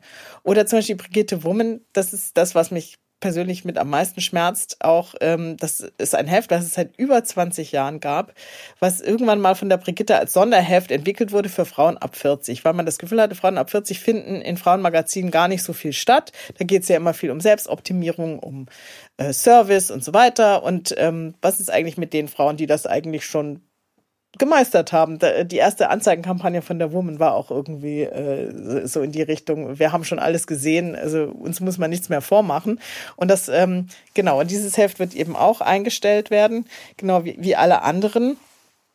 Äh, und äh, natürlich finden wir das als Redaktion sowieso wahnsinnig äh, schrecklich und schmerzhaft, weil es sind keine eigenen Redaktionen, aus denen das entstanden ist. Es ist alles aus einer Redaktion mhm. entstanden. Das heißt, jeder hat eigentlich auch für irgendein anderes Heft mitgearbeitet, gedacht, geschrieben, äh, entwickelt und so weiter. Und ähm, da sind halt einfach, äh, da, da geht ganz viel unter, was auch unwiederbringlich dann verloren ist. Also wenn man ein Heft einstellt, was, was Frauen sichtbar macht, die in der Menopause sind, die nicht viel beachtet werden, manchmal von, von außen, die da eine ganz eigene Stimme und Interessen äh, ausleben können, das ist, das macht auch was mit der Gesellschaft. Mhm. Da geht man an den Kiosk und da fehlen einfach diese ganzen Hefte. Wir hatten auch die Brigitte Mom, das war ein, ein Mütterheft, da ging es darum, dass man sich nicht so einen Kopf machen muss, da wurden keine Erziehungstipps gegeben gegeben oder sonst was. Da ging es nur darum, du als Mutter bist okay, auch wenn du jetzt keinen Kuchen backen kannst oder wenn du 40 Stunden arbeitest und dein Kind zu spät von der Kita holst. Also es waren, da wurden halt auch Müttern so ein Selbstbewusstsein mitgegeben. Und diese ganzen Stimmen, die fehlen jetzt und das finden wir natürlich unfassbar, weil das einfach auch für die Frauen ein Stück zurückwirft, weil das mhm. waren intelligent gemachte Hefte, ja, für Frauen und viele Männer lächeln jetzt und sagen, das braucht ja eh kein Mensch und das ist alles Frauengedöns. Nein, ist es eben nicht in unseren Augen. Das hat ganz vielen Leuten sehr viel gegeben. Wir kriegen herzzerreißende Briefe von Menschen, die sagen, kann, wir können es gar nicht fassen, dass das jetzt vorbei ist. Ich habe dieses Heft von der ersten Stunde an gelesen. Es hat mir so viel gegeben. Äh, warum ist das jetzt weg und wie, wie, wie kann man das erhalten? Und ähm, ja, das äh, erschüttert uns alle gleichermaßen. Und natürlich sagen viele, ja, dann, die sind jetzt eingestellt worden, weil die sich halt schlecht verkauft haben. So ist der Markt. Der Markt regelt alles und der Markt sagt, Printmagazine will keiner mehr. Aber so einfach ist es halt nicht, weil diese Magazine sind fast alle profitabel gewesen. Es ist jetzt nicht so, dass die eingestellt werden, weil sie äh, im Minus stehen. Sondern das, da geht's halt auch um den Glauben an, an Print. Also glaubt jetzt äh, das Unternehmen, in dem Fall eben Brunner und Ja als Teil von RTL, als Teil von Bertelsmann äh, an den Printjournalismus. Und ähm, ja, also ich würde sagen, nein. Sie glauben nicht daran. Obwohl, wie gesagt, man damit durchaus noch Geld verdienen kann. Aber es sind halt nicht die Margen und nicht diese Summen, in den, ein Global Player wie Bertelsmann, das, je größer die Firma, desto größer auch die Erwartungen an die Einkünfte. Und ähm, das sind halt Peanuts, wenn man da mit so einer Brigitte Mom irgendwie äh, 50.000 plus macht oder 100.000 plus, interessiert das keinen. Mhm. Und das ist aber schade, weil natürlich das sind, äh, das, das killt die journalistische Vielfalt. Und äh, ich finde die ganz wichtig in unserem Land und gerade auch für Frauen, weil ähm, es gibt halt wirklich äh, immer noch äh, Nachholbedarf für uns in, in dieser Welt. Also es ist nicht so, dass die Welt äh, super gerecht ist äh, für Frauen, also auch heute nicht. Und wenn man da eine Plattform hat, wo man sich auch, wo irgendwie Themen behandelt werden, das ist auch wichtig. Und es, also es hat uns natürlich maßlos geärgert als äh, Frauenredaktion, dass da ein, ein Mann letztendlich als Oberentscheider kommt und sagt, das braucht es nicht. Mhm. Punkt. Mhm. Wie siehst du den, ähm, die Zukunft dieser, dieser Print-Geschichten? Also was glaubst du, was passiert? Auch wenn die Frage jetzt vielleicht auch ein bisschen schwierig ist zu beantworten, aber was du siehst, ich, oder wir haben über deine Arbeit geredet, wie ihr das angeht, mit welcher Sorgfältigkeit auch und mit welchem Anspruch. Ist das machbar digital? Ich glaube, dass es machbar ist. Es ist ganz interessant, weil bis vor ein paar Jahren war ja der Glaube in Deutschland auch noch also online, das geht nur mit reichweitenbasierten Modellen. Das heißt also, es geht nur um die Klickzahlen und um die Werbung, die dann geschaltet wird. Also je mehr Klicks, desto teurer die Werbung. Und also kein Mensch würde in Deutschland für ein, ein Abo bezahlen von einem digitalen Magazin. Also undenkbar. Also das ist ja der, einer der Probleme, die Gruner und Jahr hatte, weil sie nie, nie daran geglaubt hat, dass jemand freiwillig Geld bezahlen würde im Internet für irgendwas. Mhm. Und ich meine, der Spiegel hat es gezeigt und äh, SZ und Zeit zeigen es ja auch, dass es durchaus durchaus Menschen gibt, die äh, Geld ausgeben dafür. Mhm. Und ähm, die New York Times natürlich äh, ist super erfolgreich. Ähm, der Guardian funktioniert auch digital, obwohl die auch äh, äh, sogar kostenlos die Sachen noch anbieten, so auf freiwillige Spendenbasis. Also es gibt schon durchaus Modelle, die funktionieren, wo Leute auch zeigen, okay, ich gebe Geld aus für tolle Inhalte. Aber klar, es ist natürlich, das Schwierige ist, ein Frauenmagazin hat halt Inhalte, die auch sehr viel kostenlos zu bekommen sind. Also mhm. natürlich diese ganzen ähm, Rezepte, äh, Mode, ähm, Kosmetik. Es gibt tolle Blogs, es gibt tolle Leute da draußen, die sich super auskennen und, und solche Dinge empfehlen, ohne Geld dafür zu nehmen. Das mhm. ist halt ein gewisses Problem. Aber ich glaube, wenn man wirklich ein toll kuratiertes, gemachtes Produkt hat, könnte man damit schon auch Geld verdienen. Es hat nur einer, noch nie einer probiert tatsächlich. Mhm. Also es ist einfach äh, nicht bisher nicht geschehen. Also keine Ahnung. Man hätte es ja vielleicht mal ausprobieren können. Ja, wobei ich das eben auch schwierig finde, dass man, ähm, du, sagst es ist im Grunde, wir haben es ein bisschen da schon ähm, angesprochen, das ist ja im Buchmarkt dasselbe, dieses Booktook, was es da jetzt gibt. Das Problem ist natürlich gibt es tausend Influencer, die irgendwelche Kosmetik, Rezepte, sonst was machen, was eben auch ein Anteil der, der Magazine war, war. Aber es sind ja viel zu viele, die sind ja kaum sichtbar. Also immer das Problem, was ich eben finde, ist diese, diese Massen die es da gibt, die sich da tummeln. Wer du brauchst einen influenzt. vertrauenswürdigen Absender. Und genau. Brigitte ist nun eine sehr vertrauenswürdige alte Marke. Die Leute wissen bisher so bei Brigitte, da wurde kein Blödsinn verkauft. Jedes mhm. Rezept dreimal gekocht, jede Geschichte sorgfältig recherchiert, durch die Dokumentation nochmal verifiziert und so weiter. Eben, also wir sind eigentlich ein sehr vertrauenswürdiger Absender und wir fanden es auch äh, äh, seltsam, dass bisher irgendwie da nicht dran geglaubt wurde, dass man das vielleicht auch irgendwie digital umsetzen könnte oder dass man auf dieses Vertrauen einzahlt, aber das ist halt äh, bisher nicht passiert. Wir werden sehen, vielleicht äh, zeigt die Zukunft, dass es möglich ist. Also ich hoffe das natürlich sehr. Aber ich bin halt eine alte, in Hinsicht eine alte Print-Journalistin. Ich würde mir natürlich auch wünschen, dass äh, nach wie vor gedruckte Hefte äh, eine Zukunft haben. Und ich glaube auch, dass sie eine Zukunft haben. Ich glaube, dass Print nicht aussterben wird.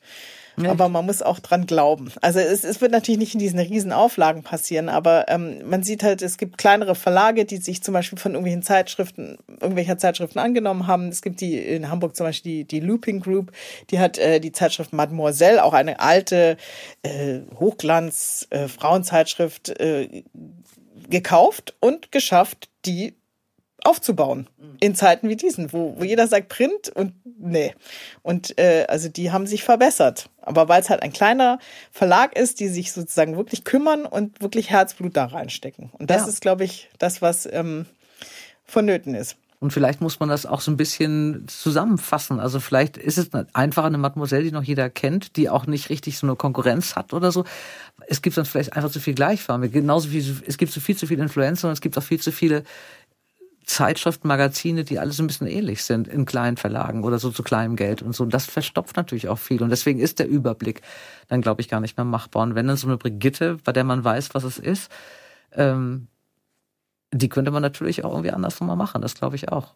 Ich glaube übrigens auch, dass dafür Geld bezahlt würde. Vielleicht du sagst, die Frauen sind nicht laut genug, aber ich glaube, wenn immer, wenn sowas fehlt, wird es ja klar. Und wenn dann weiter was fehlt und diese, diese sich dran gewöhnen, auf dem iPad zu lesen, das hat ja, glaube ich, in der Pandemie auch sehr zugenommen. Also ich kenne relativ viele äh, Frauen auch im, im Bekanntenkreis meiner Mutter, die plötzlich iPads von ihren Kindern bekommen haben, weil sie eben nicht los wollten oder so in der Zeit und auch jetzt gewöhnt sind, das Hamburger Abendblatt auf dem iPad zu lesen. Und das müssen sie natürlich auch bezahlen. Also vielleicht ist das wirklich jetzt so an der Zeit, dass man es es gibt Zeitschrift, äh, Zeitungsverlage in, in ländlichen Regionen, wo es sich eben nicht mehr lohnen würde, die gedruckte Ausgabe für jeden zu liefern, dass die, die fahren tatsächlich zu ihren Kundinnen und bringen den iPads mit. Das sind eben auch hauptsächlich ältere Menschen und bringen denen erstmal bei, wie sie die Zeitung auf dem iPad lesen können und liefern das iPad quasi mit.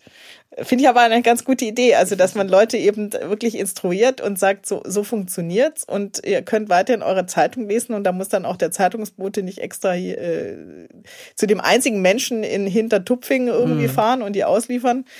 Also es gibt Ideen. Also ich, ich glaube, dass man viel machen kann, wenn man, wenn man es möchte. Liest du eigentlich es äh, von wegen Print und, und digital? Äh, liest du lieber Bücher oder liest du äh, aufgrund der Platzersparnis mittlerweile auch digital? Ich lese beides, muss ich gestehen. Ich lese, äh, ich, ich habe so einen Reader, ähm, weil wir ja viele Manuskripte als PDF mhm. bekommen oder eben als äh, EPUB, Mobi, was weiß ich. Und ähm, dadurch lese ich relativ viel, weil es natürlich einfach ist mitzunehmen. Ich habe meins hier auch in der Handtasche gerade mhm. dabei, mhm. weil dann kann man kurz mal in der Bahn reinschauen. Aber persönlich gestehe ich, ich lese lieber auf Papier, weil verrückterweise ich kann auf Papier viel schneller lesen. Mhm. Ich weiß nicht warum, aber ich kann die Seite besser erfassen. Ich lese relativ schnell, weil ich viel lesen muss. Und äh, bei diesem kleinen Ausschnitt in diesem Bildschirm, der zwingt mich jedes Wort irgendwie quasi einzeln zu lesen. Das dauert dreimal so lang aus irgendwelchen Gründen. Mhm. Und das zweite Gefühl ist, wenn ich fertig bin, habe ich immer das Gefühl, ich habe das Buch nicht wirklich gelesen. Ich habe das Buch, äh, wenn ich es nicht auf Papier gelesen habe, habe ich es nicht wirklich gelesen. Ich weiß nicht warum, weil mir dieses haptische Erlebnis fehlt und auch dieses Seitenumblättern. Ich ich, ich komme nicht dahinter, was das ist. Es ist irgendein psychologischer Moment, aber es ist mhm. ganz verrückt. Nein, ich möchte auch irgendwie ab und zu mal hinten äh, auf die Klappe gucken und mir nochmal angucken, wie der Autor, die Autorin aussieht. Äh, was liest du gerade selber? Ich meine, wenn ich die schon hier habe, dann kann ich ja auch mal den Buchtipp umsonst kriegen. oh, das ist immer die schlimmste Frage, die man die mir stellen gemein, kann. Ja, das muss ich sagen, weil ich dann immer eine komplette Blockade bekomme, vor allem, weil ich äh, äh, was lese ich gerade selbst? Ähm, ich lese gerade den neuen Roman von John Irving, muss ich gestehen, weil mhm. der äh, demnächst rauskommt und ich gerade einen kleinen Text über John Irving schreibe. Er ist sehr, sehr, sehr lang. mein Lesefortschritt auf dem Kindle ist, glaube ich, bei, bei 20 Prozent im Moment. Und ich habe das Gefühl, ich lese ihn schon seit Ewigkeiten. Ich habe gesehen, dass er kommt. Ich bin auch so ein John Irving-Fan. Äh, was sagst du? Ist er, gehört er zu den Büchern, wo du, wo du sagst, äh, schade, ich habe mich lange darauf gefreut, der hat dich ja auch geprägt? Wie gesagt, ich, da ich ja noch nicht fertig gelesen habe, kann ich das also, jetzt gar nicht sagen. Ich bin noch nicht so weit. Ähm, äh, da, deswegen will ich mir kein Urteil anmaßen. Ich finde, er, er, er läuft langsam an, aber man, man, weiß ja nicht, was noch kommt. Also gucken. Es ist, man muss so in Schwung kommen. Ähm, ich habe gerade das Buch von Helga Schubert zu Ende gelesen. Das hat mich natürlich sehr berührt. Ja. Also ähm, indem sie über ihren Mann schreibt. Es ist wirklich, also ich finde, diese ne, Frau ne, schreibt, jeder Satz, den diese Frau schreibt, ist berührt einen ja. unglaublich. Also ich bin immer begeistert, wie man also ich fand auch das Buch davor, ich fand sie einfach Ich finde diese Frau, die ist jetzt, ich glaube, 81 oder 82. Ja. Ähm, die hatte ich auch im Podcast. Ich habe sie in Berlin gesehen auf einer Lesung. Und also, wenn man, wenn man so ist wie Helga Schubert, die nimmt, die hat mir sowohl bei dem Gespräch als auch als ich auf dieser Lesung erlebt habe, so die Angst vom Altwerden genommen in dem Moment, dass ich dachte, die Haltung, die die hat, den Witz, die ist ja eine wahnsinnig eloquente und auch wirklich komische Frau. Die kann ja wahnsinnig lustige Sachen erzählen und diese Klugheit und diese, diese entspannte Sicht aufs Leben, dieses ohne zu hadern, wirklich Dinge nachzuspüren und zu erklären, das ist, ist eigentlich eine, eine wahnsinnig traurige Geschichte, sie erzählt von der Pflege ihrer großen Liebe, aber die erzählt das ja, also ich hatte schon ein paar Mal feuchte Augen, aber die erzählt es nie deprimierend, die erzählt es nie beklagend oder so, so in so einer Leichtigkeit. Ich finde die, die Frau unfassbar gut. Ja, ging mir ja, auch so. also es hat mich jetzt auch, das war so das Buch, was mich jetzt zuletzt am meisten beeindruckt hat, muss mhm. ich sagen. Ein schönes Schlusswort. Maike Schlitzler war da und wir haben viel gelernt übers Lesen, über Print, über Magazine und über Männer, die auch manchmal die falschen Entscheidungen treffen. Ich danke dir. Ich hoffe, dass du weitermachst. Das auf deine Tipps und auf deine Rezension ist Verlass, weil du alles zu Ende liest. Und ich hoffe, dass du es weiter schaffst, Und das machst du wirklich mit einer unglaublichen Konsequenz, Menschen für Bücher zu begeistern. Und ansonsten sehen wir uns im Herbst in unseren Jurys, wenn wir den Debütanten des Jahres küren hier in Hamburg. Danke, dass du hier warst. Ja, vielen Dank für die Einladung. Tschüss. Fürs nächste Mal drei Stichworte, bei denen sich dann ganz viele freuen werden. Der Pfau, Laufen und Jane Garden. Und alles zusammen, darüber steht die wunderbare Isabel Bogdan, nicht nur eine der weltbesten Übersetzerinnen, eine wunderbare Autorin und eine richtige Bücherfrau. Ich freue mich auf sie. Ihr Lieben, alle Buchtipps findet ihr in den Show Notes und ich wünsche euch ganz viel Freude beim Geschichtenentdecken. Bleibt gesund und heiter, eure Dora. Dora Held trifft. Ein Podcast von DTV Audio.